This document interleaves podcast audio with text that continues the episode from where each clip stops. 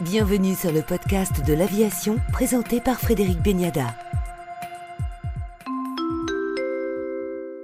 En partenariat avec IPK Prévoyance. Éric Trappier, président directeur général de Dassault Aviation, nous reçoit aujourd'hui pour le podcast de l'aviation avec Éric Trappier pour évoquer dans un premier temps le contrat récemment signé des 18 rafales vendus à la Grèce, un contrat inattendu, inespéré C'est un contrat inattendu si on se place à plusieurs années à l'avance. C'est un contrat qui était attendu depuis l'annonce du Premier ministre grec euh, qui avait euh, dit euh, qu'il achèterait du Rafale en début septembre. Donc on a travaillé d'arrache-pied avec l'armée de l'air grecque et avec la DGA grecque pour arriver à finaliser ce contrat. On avait pour objectif d'être finalisé en toute fin d'année 2020. On l'a finalisé en début d'année 2021. Donc c'est effectivement allé très vite. C'est un contrat historique puisque c'est le premier contrat Rafale en Europe. Oui, c'est un contrat qui est particulier puisque c'est le premier contrat en Europe. D'un autre côté, c'est un pays Mirage 2000. C'est aussi euh, la suite de tout ce qui s'est fait euh, depuis 1974 avec la Grèce, dans un climat de confiance entre les deux pays, dans un climat difficile autour de la Méditerranée. Et par conséquent, euh, c'est un contrat qui revêt une importance stratégique. Que représente la charge de travail pour les usines d'assaut et ses sous-traitants? Bah, Disons que comme on a 12 avions que la France nous achète pour remplacer les 12 avions d'occasion qui partent en Grèce, en plus des 6 avions qui partent euh, neufs euh, directement vers la Grèce. Ça fait 18 avions. C'est grosso modo 7000 euh, emplois par mois pendant un an et demi. D'autres prospects sont toujours en cours, notamment la Suisse ou la Finlande Alors on a beaucoup de prospects en ce moment, tant mieux. Ça prouve que le Rafale est à maturité opérationnelle. Ça prouve que le Rafale a été vu dans son activité opérationnelle au sein des forces armées françaises, mais aussi la réussite à l'exportation en appel d'autres. Donc on a effectivement euh, des pays qui s'intéressent au Rafale. Alors il y a des appels d'offres très normés, comme la Suisse, comme la Finlande, dans laquelle on répond euh, en compétition avec d'autres. Et puis il y a d'autres prospections qui sont en cours euh, pour le Rafale. Est-ce que c'est la partie militaire qui finalement va sauver cette année d'assaut de la pandémie Ça sauve surtout le carnet de commandes. C'est-à-dire qu'on a en 2020 livré les rafales des contrats exportation précédents. On a livré des Falcon un peu moins que prévu au début d'année, mais un petit peu plus que ce qu'on avait prévu à mi-année après la,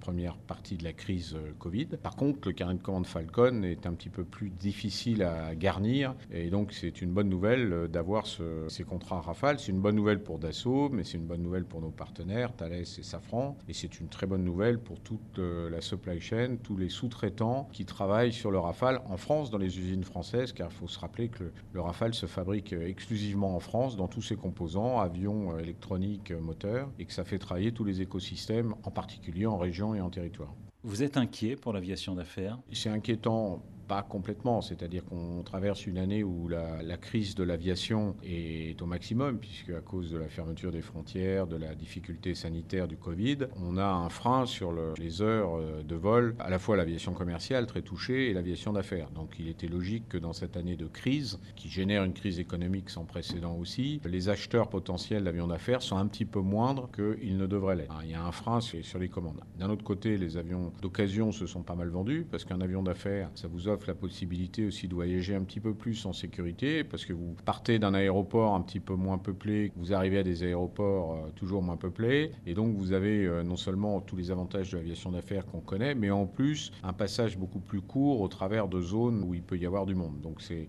quelque chose euh, qui attire de plus en plus des clients potentiels, et on l'a vu sur les avions d'affaires, ce qui veut dire que le nombre d'utilisateurs d'avions d'affaires est en train de grandir. Donc ça ouvre la voie pour vendre des avions neufs dans le futur. On dit toujours que la bonne santé du marché de l'occasion est un signe de reprise Alors c'est non seulement le signe d'une pré-reprise, mais là c'est même le signe d'une volonté de certains qui n'utilisaient pas forcément l'aviation d'affaires avant, compte tenu de la crise de l'aviation commerciale et de la crainte euh, du virus, de venir sur l'aviation d'affaires. Et on sait qu'une fois que vous avez pris l'habitude de voler en avion d'affaires, c'est une telle efficacité dans vos voyages d'affaires qu'en général on y reste. Le rollout du 6X a eu lieu il y a quelques semaines. Où en est-on à présent? Alors, euh, le 6X, on a déjà des commandes. L'important pour nous était de, minimiser les retards liés à la crise Covid, de retards qu'on aurait pu prendre parce que nos usines travaillaient moins, particulièrement en début d'année quand on était confiné, du bureau d'études qui travaille euh, moins, puisque même si on est en télétravail, pour une partie de notre personnel, c'est un petit peu moins efficace, pour faire face à la supply chain qui elle-même a des difficultés, que ce soit de travailler ou même de, de livrer un certain nombre d'équipements. Tout ça mettait en pression le planning. Donc on a un objectif numéro un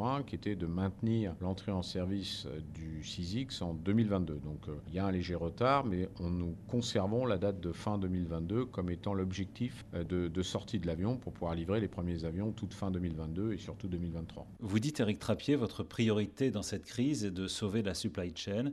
De quelle façon allez-vous vous y prendre? Vous savez que la plupart de nos sous-traitants travaillent aussi pour Airbus, qui est très touché par la baisse des, livraisons. Les compagnies aériennes ne prennent plus les avions. Tous ces sous-traitants souffrent terriblement. Donc, quelque part, quand vous souffrez, vous avez un risque de faillite. Donc, heureusement, l'État a réagi par la mise en place du chômage partiel, qui permet de conserver les compétences même si la, la charge est moindre. Donc, d'éviter l'écroulement euh, d'une société, qu'elle soit PME ou ETI. Deuxièmement, la mise en place de fonds, euh, des prêts garantis par l'État, qui permettent à la trésorerie de faire face. Il y a même eu un fonds qui a été mis en place pour les, stocks, puisque comme euh, les sous-traitants de l'IFPRU à Airbus, il y a un fonds qui permet de couvrir euh, les stocks. L'ensemble de ces mesures de l'État ont permis à cette supply chain de ne pas s'effondrer. Sinon, il y avait un risque d'effondrement. Donc, euh, c'était ça qui était la priorité numéro un, en particulier du GIFAS, de vérifier que l'écosystème de l'aéronautique, dans sa globalité, ne s'effondre pas suite à cette crise qui n'était absolument pas prévue et qui est arrivée au pire moment, puisqu'il y avait une montée en puissance sur l'aviation commerciale et sur Airbus en particulier.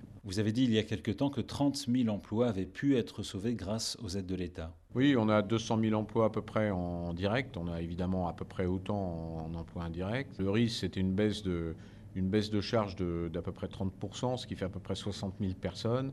Et grâce à l'ensemble des mesures, on a pu sauver la moitié de ces 60 000, c'est-à-dire 30 000. 30 000 donne lieu plus ou moins à un certain nombre de choix départs à la retraite. Ce pas des licenciements secs, hein. départs à la retraite non remplacés. Il y a certains PSE dans, dans, certaines entreprises, mais ça limite la casse et permet à notre supply chain de résister. Maintenant, la vraie question va être la longueur de la crise, parce qu'il y a six mois, on se disait ça va durer quelques mois. On va pas tarder à passer le cap des un an. Voilà, une deuxième année, c'est lourd. Est-ce que vous pouvez tenir encore longtemps? Bah écoutez, on se surprend à tenir aussi longtemps déjà. Donc par la, la conjugaison de la, la, réaction de la profession pour identifier les problèmes, la réaction des pouvoirs publics pour soutenir la filière et la résilience de nos sociétés qui sont quand même euh, assez fortes. Pour l'instant, on tient. On tient avec difficulté si ça dure trop longtemps. C'est pour ça qu'on a plaidé pour un équilibre et surtout une reprise du travail pour permettre quand même aux entreprises de, de continuer euh, leurs activités et ne pas perdre complètement le, savoir-faire. Après, la fermeture des frontières, comme on peut l'observer aujourd'hui, ou du moins la difficulté à traverser une frontière, la mise en quarantaine, évidemment, pèse encore plus sur le trafic aérien aujourd'hui et donc va peser sur les compagnies aériennes qui sont les clients de l'aviation commerciale. Donc c'est une vraie difficulté. Dans l'aviation d'affaires, c'est un petit peu moins problématique. Les avions d'affaires revolent